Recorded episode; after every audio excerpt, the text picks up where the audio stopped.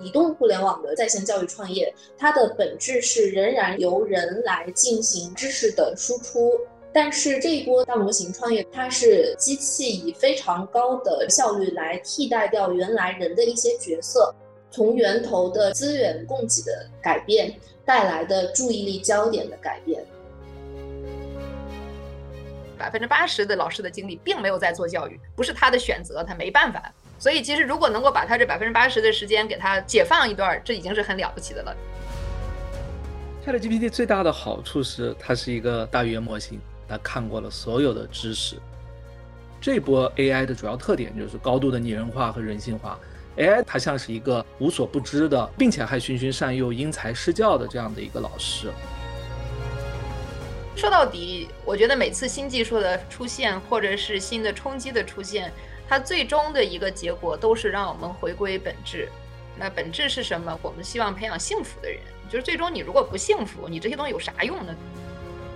哎呀，这都是千古难题啊！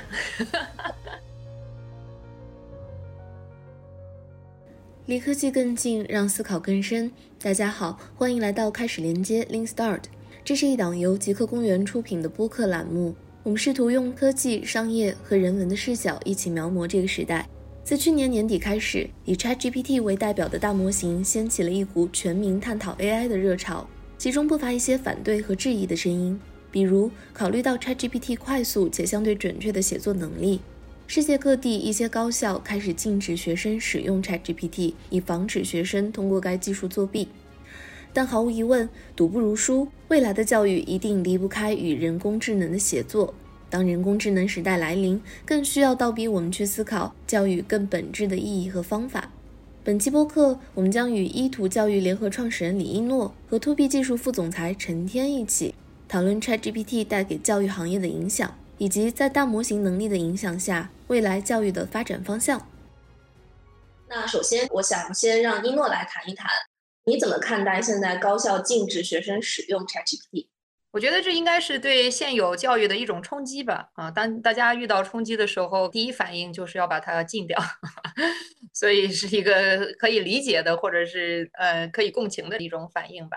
但是我觉得它这肯定是暂时的，最终就像所有的新技术一样，它的出现一开始可能对大部分的人来讲是有点措手不及或者是不能接受的，但最终肯定要形成一个如何能够跟它共存的状态。现在也有一些高校开始改变，不仅是允许用，而且可能支持学生怎么样更好的用啊。我觉得这可能才是最终趋于合理的这样的一种趋势吧。其实不光是大学，连我孩子的小学。他们也是在学校的设备中就阻断学生对 ChatGPT 的访问，然后还要求家长保证孩子不会用 ChatGPT 来完成作业。那我个人是对此是持非常开放的态度的，我会给我的孩子使用 ChatGPT，然后引导他去问一些很有意思的问题。我看到有一个教授啊，叫戴廷龙。他的一个观点是说，走捷径的人可能会利用这种工具失去宝贵的思考技能，因为确实，当我们跟 GPT 对话的时候，它可以非常高效的给你一个答案。那可能无论是你是去写论文，还是做作业，或者是我们去应付一些日常的工作，思考的这个过程就会被替代掉，就慢慢的松懈掉。那陈老师怎么看这样子的观点呢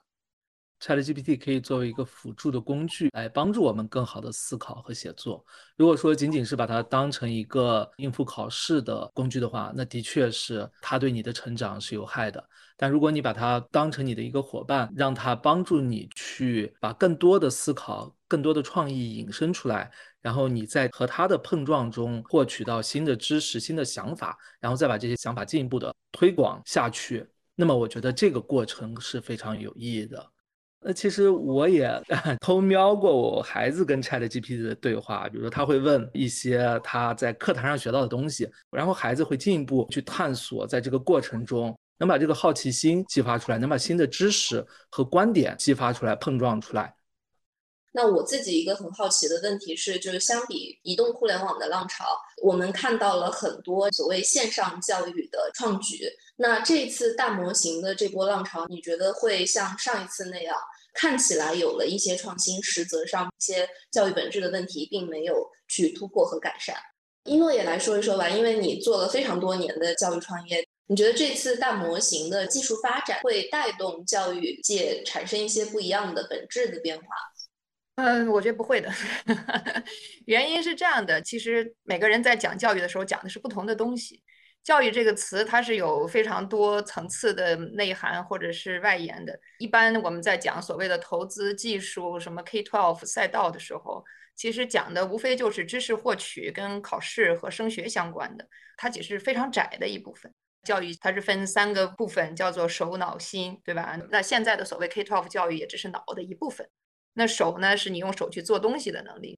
那心当然是你人作为一个整体的有精神内核的人成长的能力。那在手脑心之外，其实还有一个教育很重要的概念，它是一个社区行为。就是人在教育里面，不仅仅是说我要把一个东西学会，通过一个什么考试，或者是得到某种一样的学历，而实际上是一个社区行为。那社区在外面，它是一个社会建构的行为。所以我是觉得，在讨论教育的时候，特别是 ChatGPT 来，我知道大家有很多的角度，特别是讲到这个人机交互啊等等。呃，大家会有很多的想象吧，但是可能这也正好是一个非常重要的时间，让我们去回归去看教育的本身的很宽的这样的一个外延，而不是在很窄的里面。我还记得那个时候，某个巨大的公司搞了一万人搞教育，就是搞了一个带监控的台灯嘛，还好意思说是什么高级技术，搞了好多钱。那你说从这个角度来讲，那没有任何正面的意义。这种例子多了去了，是不是？我是觉得可能倒让我们看到其中很多妄念和 泡沫吧，啊，这是它带来的正面价值。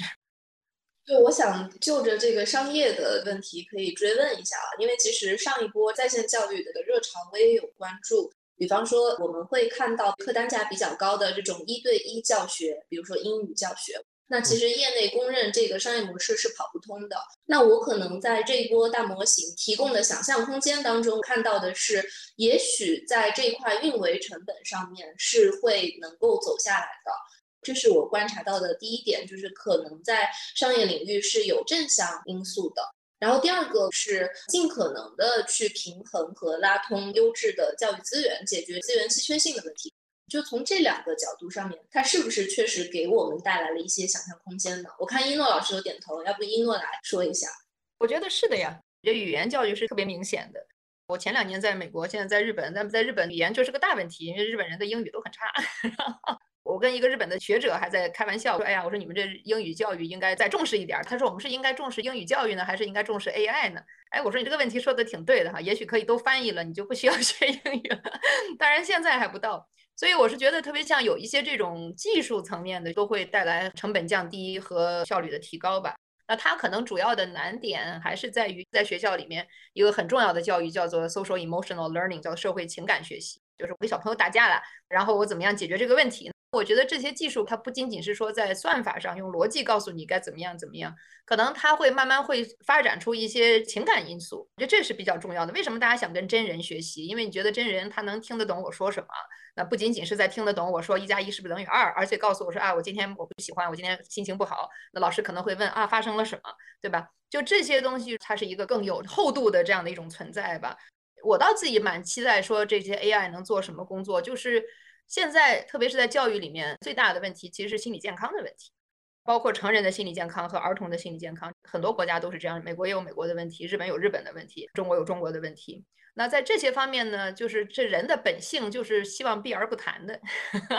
就你只要考上北大就好了，你不用给我讲这个，对吧？或者你只要去哈佛就好了，似乎都能解决所有的问题。但是如果你真的去正视教育里面的问题，这个问题是非常巨大的问题，就是青少年的精神健康、抑郁症等等。那我是觉得，可能现在 AI 的发展在这方面也是很有潜力的，就它会有这种 interpret 感情的能力，然后能够去提供一对一咨询的能力。我觉得这还是挺让人期待的吧。我之前提出这个议题的时候，我也在思考，可能在那一波移动互联网的在线教育创业，它的本质仍然是由人来进行知识的输出。然后解决知识供给的问题，它只是把这一切搬到了线上，并试图就是利用线上的影响力来影响更多人，来解决这个教育效率的问题。它是渠道媒介的差异，但是大模型创业的话呢，它很有可能在知识的供给的源头上面，它是能够去使得机器以非常高的效率来替代掉原来人的一些角色。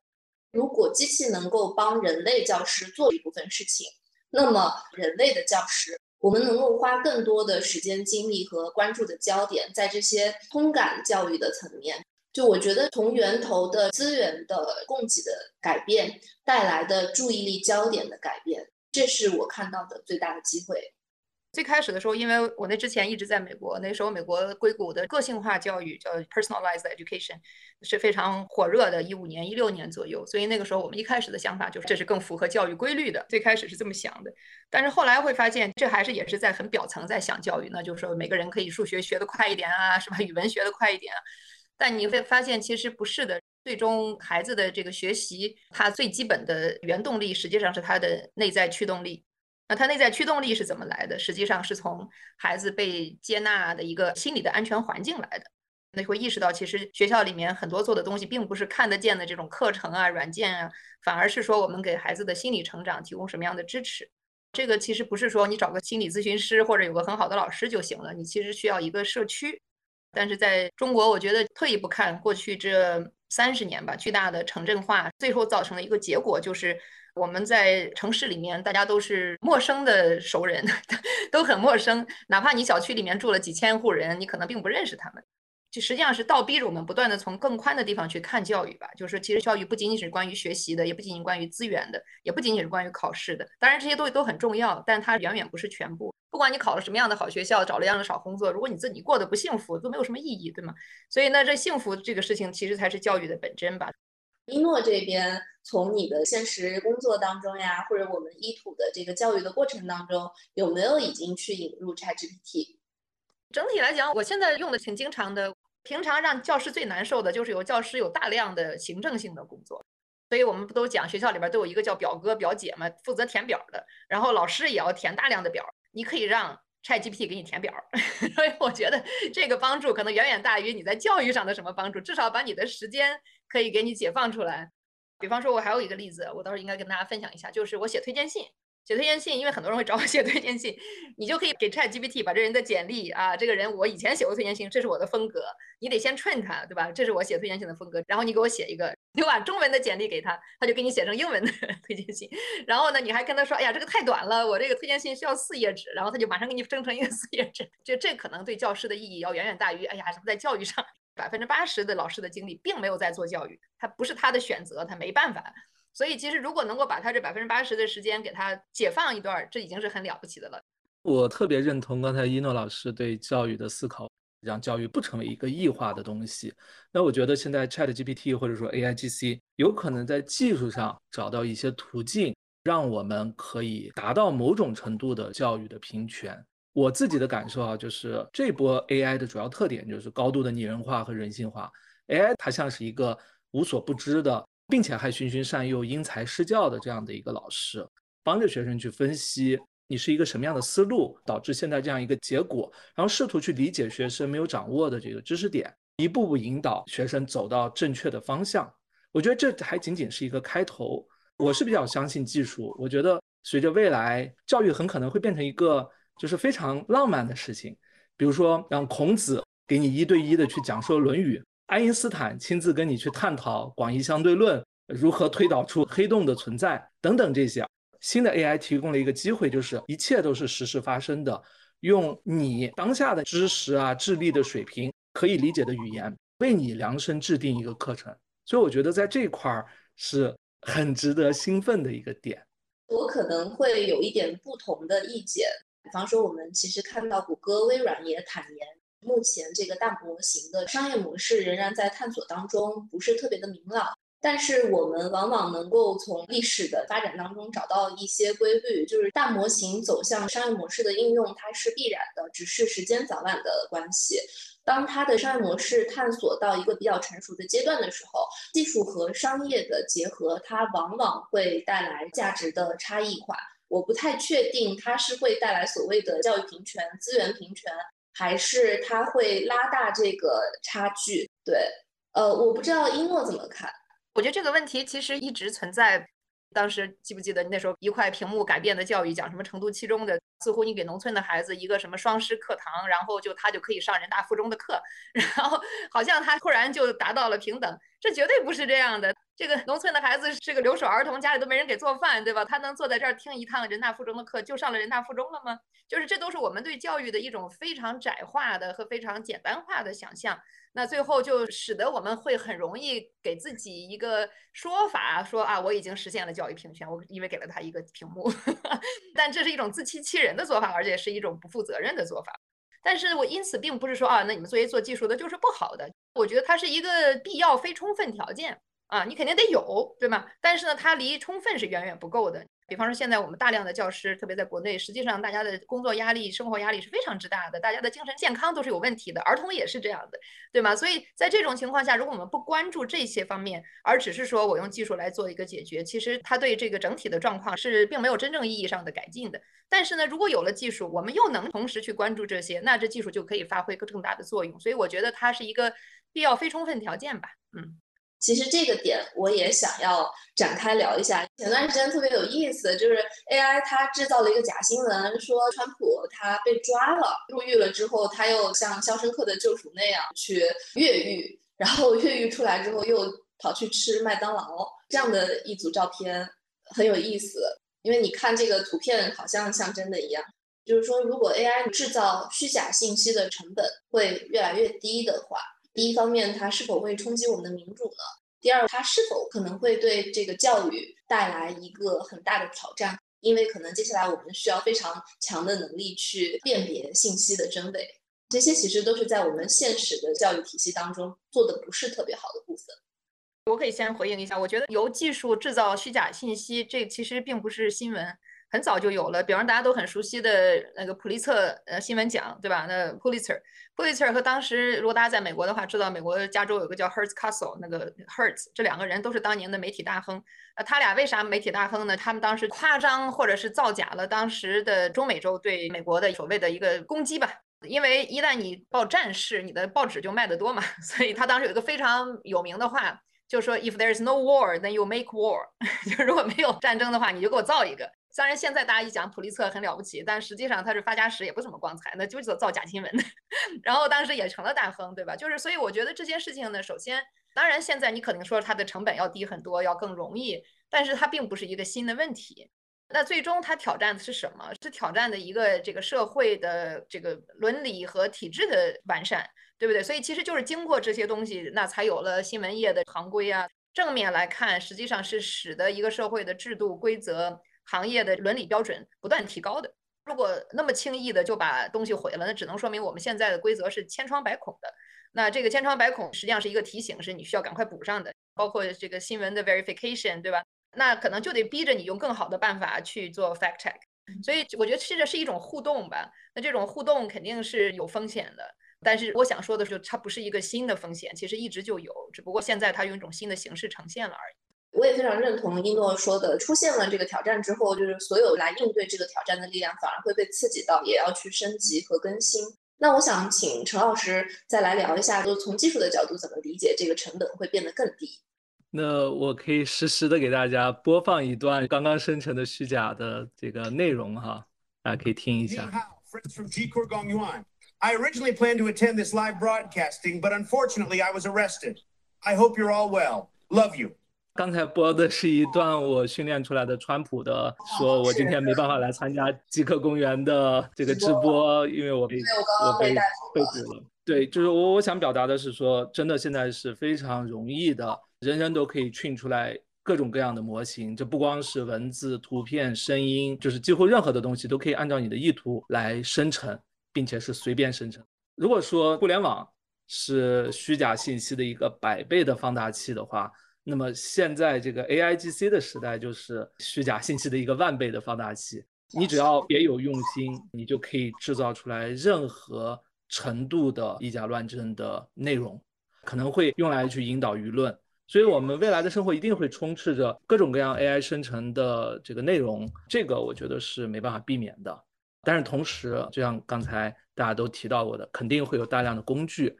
比如说像信息防火墙呀，就来帮助我们甄别虚假的内容。比如说现在 Chat GPT 四自己就可以甄别出来哪些内容是人生成的，哪些内容是 GPT 生成的，而且这个识别率还是很高的。因为最近有一个很有名的开源项目叫反图灵测试，就是 GPT 问人和 GPT 一系列的问题，最后来鉴别哪些是人回答的，哪些是机器回答的，然后鉴别的准确率是非常高的。所以我觉得这里面肯定会有巨大的商机。我刚才其实看到有用户在评论区留言，我们大家现在最关心的就是到底应该怎样培养我自己的个人的竞争力，然后我们应该怎么样教育孩子，要着重培养他哪些方面的素质和能力。比方说，这个朋友说，其实我们是应该要去注重孩子人格的培养，而不是知识的培养。这个我非常认同，尤其是我们现在看到这些 AI 工具，它就是在把知识变得唾手可得。那么我们可能更需要思考的是，就是作为人的一个，我除了理性的逻辑思维，然后对知识的运用，除此之外，比如说我们在感性力量这些方面，我们应该去追求怎样的自我成长？这些可能是大家都非常感兴趣，跟我们每个人都相关的。要不一诺先来讲一下。就你会告诉这个家长，我们现在应该怎么样培养孩子？哎呀，这都是千古难题啊！其实说到底，我觉得每次新技术的出现，或者是新的冲击的出现。它最终的一个结果都是让我们回归本质啊，所以其实这是件好事儿。那本质是什么？我们希望培养幸福的人。就是最终你如果不幸福，你这些东西有啥用呢？对吧？你出去 travel 马上就订到酒店了，但是你在那儿跟你老公吵架，所以就是其实有很多事情它是有非常多面的。就是我觉得其实真正广义上的教育还是要培养一个由内而外的这样的一种幸福的能力。那这个能力是每个人都有的。教育，我刚才讲，它有社会学的含义，有文化的含义，有哲学的含义，然后有心理学的含义，然后上面才有知识构建的含义。那知识构建很重要，但是过去这些年，从中国科举开始吧，其实中国的科举都不叫知识构建，它是套路构建。所以其实就是这个上面东西反而成为我们教育里面的，它是就英文叫 disproportional，它可能本来应该也很重要，它是可能是百分之十吧，但它现在成了我们百分之九十九的教育体验，对吧？这是问题。所以我是觉得，可能这反而会提醒我们去看到本来就应该占到百分之九十的东西，不是说这百分之十不对，但是它只是百分之十，它不是百分之百。所以我让我们回到看这些东西，其实每个人都知道的呀，我觉得都是常识的东西。你说什么的事情让你高兴，对吧？那人当你有价值感的时候，你高兴，你做的这件事有价值感，对吧？当你做的这件事情有沉浸感的时候，你高兴，对吧？然后你沉浸在里面了。当你创造的时候，你高兴；如果让你每天重复做一样的事情，哪怕是一个看上去创造的事情，你也不愿意。其实这些东西都是一样的。所以，如果这些东西让我们高兴，那我们就会想：哎，这些事情是我要至少要提供一个环境，让我的孩子能够体验到的。因为他体验到这些东西之后，因为人生也好，生活也好，都是不断的有挑战的，没有人是一帆风顺的。你也不可能帮你的孩子应对所有的挑战，但是你给他提供的这些底层的这样的一些能力。他如果体验过生命里美好的东西，等这些挑战来的时候，他应对的能力就会更强，他的智慧就会有。所以其实人最终就是这样的一个，我觉得这都是些大白话了哈。所以其实总结一下，一诺是觉得这个培养孩子的这个感受力，或者让他去更多场景、更多维度的去感受，会启发他的思考，就是这些可能是在这个时代更重要的。但另外一方面呢，可能我们的传统教育又是比较压抑好奇心和天性的。所以某种程度上来说，这些也会压抑你的创造性。我也想就是问一下，因为我们刚才讲了很多知识的大量供给和学习效率的提升，那如果人类的学习的效率被提升了，完成基础教育的阶段被缩短了，那创造性会不会提前的到来？一诺，你觉得呢？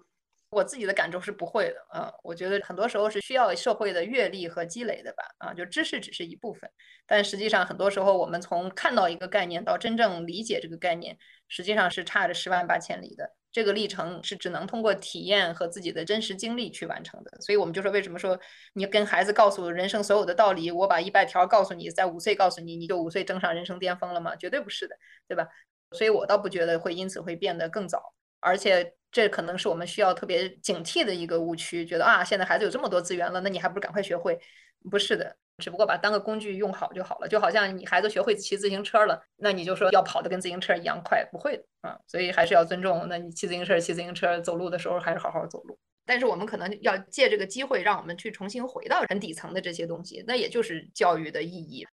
就是现在大家如果看所谓的劳动力市场，那有大量的人的工作，他就是没有创造力的工作。就比方说你流水线上的工人，他不是说他不想有创造力，但是因为社会的阶层，因为等等的经济结构，使得他是给固化在那里的。美国其实最大的这个 employment 是 truck drivers，就是那个开长途货车的。那开长途货车，你说这个工作有什么乐趣吗？你第一天可能还挺高兴的，你开十年，每天在高速上有什么乐趣呢？所以它这些工作很是会容易被取代的。被取代了之后呢，就是它会带来什么问题？你说这些人马上我就去学一个专业重新就业吗？会很难。所以两年以前吧，当时。美国那安朱样提出 UBI 的时候，叫 UBI 叫 Universal Basic Income，它意思就是说，你们 AI 公司可以挣很多钱。你既然挣了这么多钱，你就多交点税。然后我给这些没有工作的这个卡车司机，我就每个月给他发钱。他不用工作，他可以发钱，这样他至少他能够享受生活。当时两年以前提这个时候，我还觉得这挺天方夜谭的，就很乌托邦嘛。但现在想，其实 Why not？对吧？他其实为什么不可以呢？